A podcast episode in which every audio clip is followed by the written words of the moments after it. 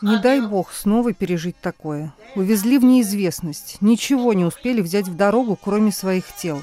Все, что было, все, что мы пережили, кажется не столь ужасным. Пройдя через все это, мы все-таки выжили. Многие умирали от голода. Можно было сойти с ума.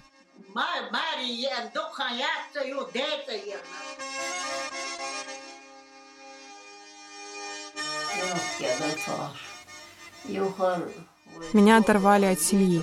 Пока я ехала, не видела ни мать, ни отца, ни сестер. 23 дня мы добирались до места. На наших глазах трупы тех, кто умер в дороге, сбрасывали через окно в канавы.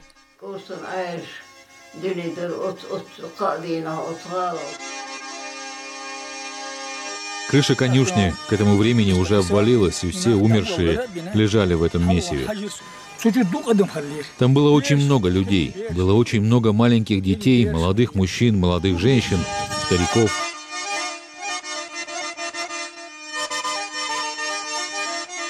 Восемьдесят лет назад сотни тысяч чеченцев и ингушей депортировали с их родины во время сталинского режима в СССР. Десятки тысяч человек погибли. Людей несправедливо и бездоказательно обвинили в сотрудничестве с солдатами нацистской Германии и в дезертирстве. Меня зовут Катя Филиппович. С вами подкаст «Кавказ Реалии. Изгнанная. Депортация чеченцев и ингушей». В нем мы расскажем о самом страшном времени в истории чеченцев и ингушей, травме и памяти поколений, о том, как события 80-летней давности продолжают влиять на целые народы. В Советском Союзе в сталинские времена миллионы людей были выселены из своих домов и отправлены в ссылку, как тогда казалось, в вечное изгнание – всего выселили 11 этнических групп. Это немцы, поляки, финны-ингерманландцы, крымские татары, турки-месхетинцы, корейцы, калмыки, карачаевцы, балкарцы, чеченцы и ингуши. Операция «Чечевица» – так советские власти называли принудительную высылку чеченцев и ингушей – началась 23 февраля 1944 года. Ее жертвами стали почти полмиллиона человек. Их ссылали в Центральную Азию, в Казахстан и Кыргызстан. Началось все так. 21 февраля зампредседателя Совета народных комиссаров Лаврентий Берия подписывает приказ о депортации. На следующий день он встречается с руководством Чечено-Ингушской АССР, а также с духовенством. Тем, кто будет сотрудничать с властями, обещают позволить взять с собой в ссылку больше вещей, чем всем остальным. В 2 часа ночи 23 февраля по радио передают кодовый сигнал «Пантера», так начинается трагедия, последствия которой растянутся на много десятилетий. Даже в сталинские времена, чтобы выселить целые народы, нужно было дать хотя бы какое-то формальное обоснование. И власти его нашли, а вернее изобрели. Чеченцев и ингушей обвинили в коллаборационизме, то есть поддержке немецких захватчиков. При этом Чечено-Ингушетия ни одного дня не была под оккупацией немецкой армии. Людям было попросту не с кем сотрудничать, там просто не было никаких нацистов. Еще одной причиной в приказе о депортации власти назвали дезертирство. Хотя до начала высылки в местных газетах писали о подвигах выходцев из Чечено-Ингушской АССР на фронтах Второй мировой. Есть, например, история чеченца Ханпашину Радилова. Он убил 920 нацистов, в его честь даже выпустили почтовую марку. Подробнее об этих причинах рассказывает исследователь, историк, автор книг о Кавказской войне Майербек Вачигаев. Дело в том, что 7 марта 1944 а, года во всех центральных газетах а, публикуется указ решение советского государства о том, чтобы выселить чеченцев и ингушей, хотя уже к этому моменту вагоны добирались до мест своего назначения, то есть уже выселение шло активным образом. То есть уже Чечню покинули, и вагоны были в пути, чтобы а, доставить депортированных в Казахстан и Киргизию. Основным доводом, опять же, мы видим и читаем, что это было, было связано за связь именно с немцами, коллаборационизм. Но в таком случае возникает один единственный вопрос. Как можно было быть коллаборационистом не то что для всех чеченцев и ингушей, про, хотя бы для одного чеченца только по одной причине. Для того, чтобы быть коллаборационистом, нужно, чтобы эта власть или армия или эта страна пришла к тебе. В этой ситуации в 1944 году и раньше, когда шли бои за э, Грозный, за Чечено-Ингушетию, на подступах Чечено-Ингушетии, когда была остановлена армия немецкая, немецкая армия не была на территории Чечено-Ингушетии, кроме северной части города. Трудно на тот момент даже назвать Малгобек городом, его и сегодня трудно назвать городом. А тогда он вообще был маленьким э, провинциальным городишком, и он был захвачен э, на три недели. И надо иметь в виду, что в этот момент там не было ни одного жителя этого городка. То есть ни один чеченец, ни один ингуш не был под оккупацией. По словам Майербекова Чигаева, идея того, что государство может распоряжаться судьбами различных групп людей, а значит и проводить репрессии по этническому признаку, появилась не во времена Второй мировой и даже не с приходом к власти большевиков. Корнями эта идея уходит еще в Российскую империю. Историк считает, что у властей СССР были свои предубеждения относительно чеченцев и ингушей, которые существовали еще со времен завоевания Кавказа. В Российской империи царь был олицетворением государства. Соответственно, он распоряжался всем без исключения. Он ни у кого ничего не спрашивал. Вот эта манера царствования, правления императора или царя, как в России больше принято называть, оно стало как бы неотъемлемой частью и в советское время. Они считали, что если есть президиум Верховного Совета или еще какой-то другой орган, они вправе распоряжаться судьбой народа. Они не считали себя выборными от народа, они считали себя вправе решать за народ, решать судьбу целых народов. То есть в этом отношении, безусловно, а, Кавказская война и последующая история, в общем-то, является цепочка всех этих действий. Мы наблюдаем именно с момента а, колонизации России новых территорий в 18-19 веках.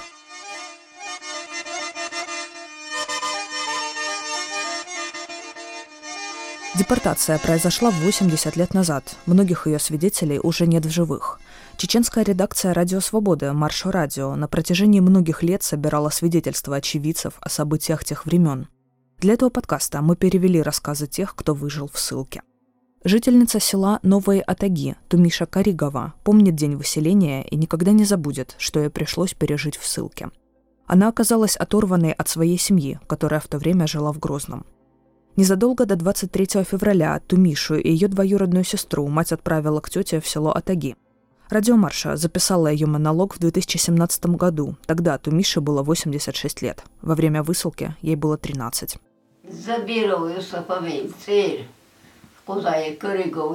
Прибыло очень много военных. Машины встали перед каждым домом, заблокировав калитки, чтобы никто не смог выходить. Солдаты зашли в дом. Один был азербайджанец. Он пытался успокоить нас. Он попросил взрослых взять больше еды в дорогу и сам помогал загружать машину.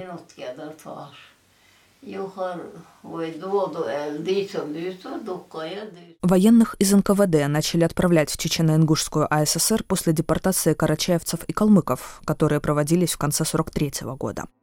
Власти объясняли это тем, что в республику якобы едут снятые с фронта войска, которым нужна передышка.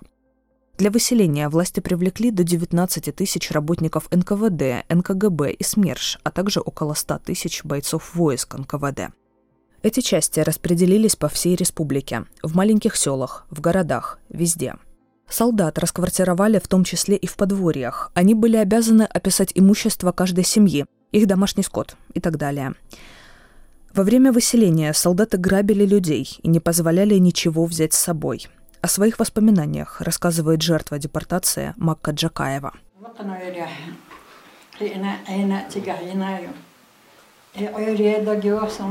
В день выселения мы с матерью были дома одни. Моя другая сестра была в гостях у тети, а третья выгоняла коров на окраину села.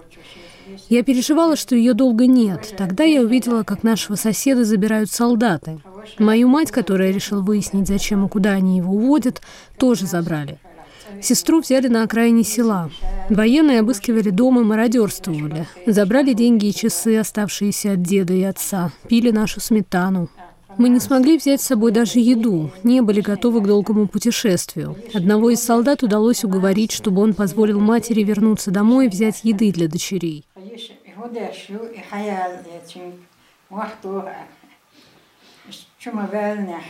В 6 утра 23 февраля военные начали стучаться в дома и будить хозяев. Людям дали два часа на сборы. С собой разрешалось брать до 500 килограммов груза на семью, но по факту взять с собой столько не смог никто. Люди не успевали захватить даже верхнюю одежду. Эшелоны, в которые планировалось загрузить ингушей и чеченцев, выстроились на 190 километров от Хасавюрта в Дагестане до Беслана в Северной Осетии. Для них использовали переделанные вагоны для перевозки скота. Из архивных документов следует, что за первый день было выселено 333 тысячи человек. Спустя неделю, 1 марта, уже 478 тысяч человек. По данным, которые в отчетах называла НКВД, в ходе операции были убиты 780 человек. Конечно, эта цифра не отражает и одной десятой от того количества смертей, которые повлекла за собой операция «Чечевица». О том, как проходила высылка, говорит жительница села Майертуб Курчелоевского района Есила Таяпова. Всех мужчин забрали и вывели из села на пустырь. Вошедшие в дом солдаты дали нам 15 минут на сборы. Из пожитков никто ничего не взял, только оделись а я пыталась хоть что-то взять с собой, несмотря на пинки солдат. Через 15 минут нас начали выгонять из домов. Никто ничего не объяснял.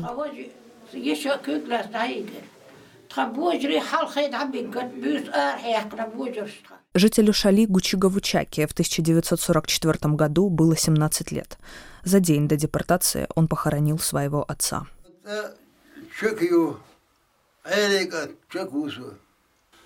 В день выселения я со своими соседями рыл ров, канал вокруг кладбища. Это был второй день после похорон моего отца. Думал, сделаю сколько смогу, а потом пойду на работу в колхоз. Но к нам подошли солдаты. Они приказали идти на собрание и заперли нас в местной школе, которая была ближе всех к нашему кварталу. Здесь нам объявили, что нас выселяют в Казахстан, и что домой никто не поедет, иначе расстреляют. Нас погрузили в машины здесь, у школы, и отправили к железной дороге.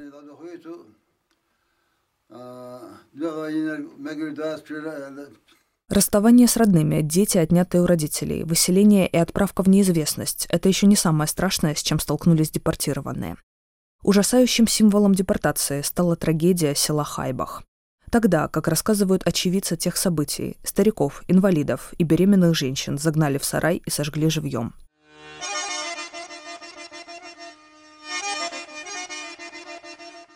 23 февраля на главной площади села Хайбах, что находилось высоко в горах, собрали местных жителей и людей из ближайших хуторов. Накануне там выпал снег, и непогода срывала планы солдат НКВД. Они рассчитывали перевести людей с гор на равнину, к железной дороге. Тогда командующий операцией в этом селе принял решение убить тех, кого нельзя было перевести. В основном это были старики, дети, женщины – Людям объявили, что все больные и престарелые должны дожидаться перевозки на равнину в конюшне местного колхоза имени Лаврентия Берия. Чтобы не замерзнуть, людям предложили нести в сарай солому и сено, вспоминал бывший заместитель наркома юстиции Чечено-Ингушской АССР Дзияудин Мальсагов. Затем конюшню подожгли. По оценкам Мальсагова, в ней оказались заперты 700 человек. Большинство погибло в огне, а тех, кто смог выбраться из пламени, расстреливали на месте – в отчетах НКВД убитые в дни выселения чаще всего записывались как оказавшие сопротивление властям. Говорит свидетель событий в Хайбахе Мухид Галаев. В 1944 году ему было 9 лет. Там все полыхало, были сгоревшие люди. Крыша конюшни к этому времени уже обвалилась, и все умершие лежали в этом месиве. Там было очень много людей, было очень много маленьких детей, молодых мужчин, молодых женщин, стариков. Не было еще ни одной ночи, чтобы я ложился спать, и у меня перед глазами не вставала картина, которую я видел в Хайбахе. Настолько это все было ужасно. Я все еще не пришел в себя. О трагедии в Хайбахе рассказывает участница раскопок, которые в селе проводили в 80-е Мария Катышева. В те времена она была журналисткой газеты «Грозненский рабочий». В начале 90-х Катышева опубликовала ряд заметок о Хайбахе и депортации. Стали раскапывать. Долго ничего не могли найти, потому что, оказывается, э, оползень прошел, и вот это захоронение, оно было несколько сдвинуто. И там шиповник рос. Вот что меня, я еще в своей статье потом написала, рос шиповник, очень крупные были ягоды, прямо такие красные-красные, алые просто. И под этот шиповник, когда копнули, и нашли вот первый череп. Вот, обожженный. Вот тогда э, не стали все полностью раскапывать, но составили акт. Вот это было первое первый официальный документ, что составлен акт, что найдены останки, э, на них, и их предоставили на экспертизу. И уже после экспертизы, что принадлежат кости э, там ребенку 9-10 лет, например, там женщине, девушке 18 лет. Вот такие вот вещи. И на них следы пламени, воздействие пламени или воздействие высокой температуры. То есть это было доказательство того, что... Ну, о том, как это происходило, наверное, вы все знаете, потому что людей загнали в конюшню. Э, парадокс такой, что конюшня колхоза имени Берии. Вот. Э, причем сказали, возьмите побольше с собой соломы, поскольку было холодно, февраль. Вот. Они это взяли все и Э, потом их подожгли. И пытался, пытался там был капитан Громов, известный, э, тоже тем, кто занимался этой темой. Он пытался воспротивиться, как так, живые люди.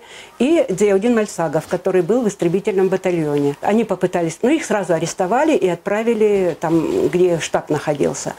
Вот. А людей этих уничтожили. Кто пытался вырваться оттуда, тех просто расстреляли, были расстреляны.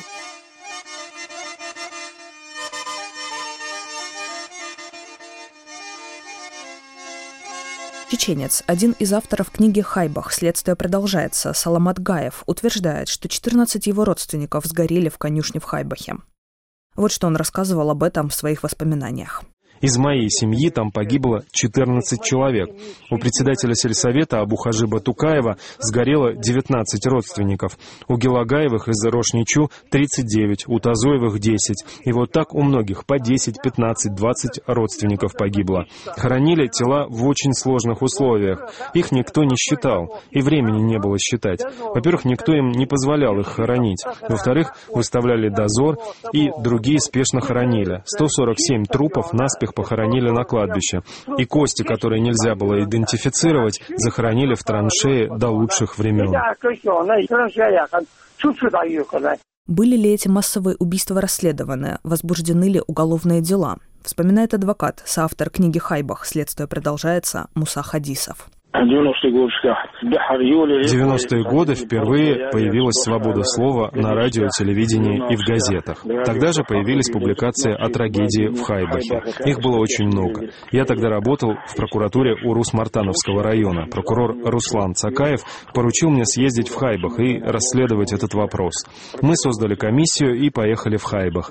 Мы нашли там фундамент сожженной конюшни и кое-где остались стены. Потом туда ездил эксперт из Грозного появились подтверждения того, что там заживо были сожжены люди, и под землей находятся кости многих других жертв. Мы нашли там пуговицы, обгоревшие, расческу, детали от одежды.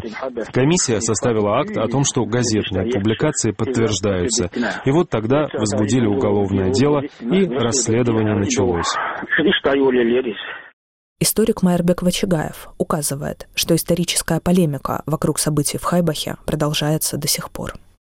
История с сожжением людей в селении Хайбах, Галанчевского района Чечено-Ингушской АССР, по сегодняшний день остается дискуссионным в силу того, что власть до сих пор не признает самого факта. Но дело в том, что очевидец этих событий, непосредственный не просто участник этой операции, но и а, достаточно высокого ранга чиновник Диаудин Мальсагов, который видел и после писал а, большую справку о том, как он был свидетелем этого и направил его в свое время в Центральный комитет Коммунистической партии Советского Союза. Этот человек рассказывает в деталях, как все это происходило в период перестройки, когда можно было уже говорить, Э, нашлись уже свидетели со стороны чеченцев, которые выжили, кому-то посчастливилось убежать и остаться живых. Поэтому, когда Урус-Мартановская районная прокуратура возбудила официально уголовное дело еще в бытность Советского Союза, конечно, сам факт возбуждения и то, что их первые же действия, э, раскопки, которые они провели на месте, они абсолютно были доказательны в том смысле, что эти люди были сожжены. То есть все эти остатки людей, был очевиден факт сожжения. Это раз. Другое дело, что пытается затмить вопрос количеством людей, а сколько их было. лично для меня не важно, сколько их было. Это мог быть даже один человек. Сам факт, что этого человека сожгли, это уже является преступлением.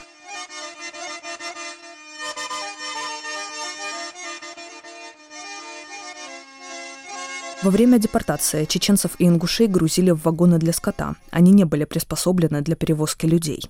Как следует из телеграммы Берии лично Сталину, всего использовали 177 эшелонов, в каждом множество вагонов. Как вспоминают выжившие, все вагоны были одинаковыми, набитые битком, продуваемые ледяным ветром, с дырками в полу вместо туалета. Раз в день в вагон заходили военные и давали людям еду. Пережившие депортацию помнят, как миска грела руки, и над ней шел пар. Вот что об этом в казенных цифрах говорилось в докладе начальника конвойных войск НКВД Виктора Бачкова, наркому внутренних дел Лаврентию Берии. Докладываю, что к погрузке переселяемых чеченцев и ингушей было приступлено в 5.00 утра 23 февраля 1944 года. Всего принято для конвоирования и отправлено 180 эшелонов по 65 вагонов в каждом, с общим количеством переселяемых 493 269 человек. В среднем по 2740 человек на эшелон – Отправка эшелонов в пункты назначения началась 23 февраля 1944 года и закончена 20 марта сего года. Срок пребывания эшелонов в пути составлял от 9 до 23 суток, а в среднем 16 суток. Сдано в пунктах назначения 180 эшелонов, 491 748 человек. В пути следования народилось 56 человек, Сдано в лечебные заведения на излечение 285 человек, умерло 1272 человека, что составляет 2,6 человека на тысячу перевезенных.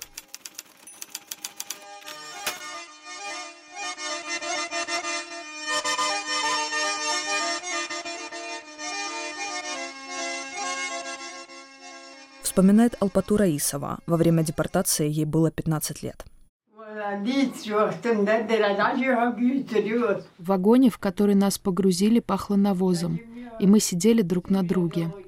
На одной из остановок я не смогла добежать до своего вагона, и меня посадили к другим людям. Девять дней и ночей мы ехали до места.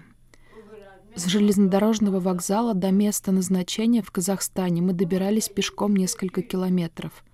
Снег был почти в мой рост, нам не разрешали помогать друг другу.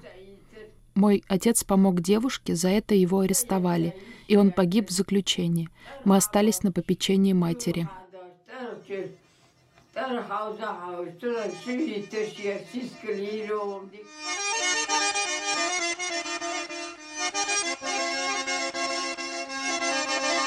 Во время операции «Чечевица» более полумиллиона чеченцев и ингушей перевезли в северные районы Казахстана и Киргизии, фактически в ледяную степь, где их приезд, во-первых, не ждали, а во-вторых, были абсолютно к нему не готовы. Тех, кто смог пережить тяжелейшую многодневную дорогу, ждали новые испытания, обустройство на новом месте, холод, голод и ограничения передвижений – об этом поговорим в следующем выпуске подкаста «Кавказ реалии. Изгнанные. Депортация чеченцев и ингушей». Эту историю вместе с нашими гостями вам рассказываю я, Катя Филиппович. Слушайте нас на всех подкастных платформах. И до встречи в следующей серии.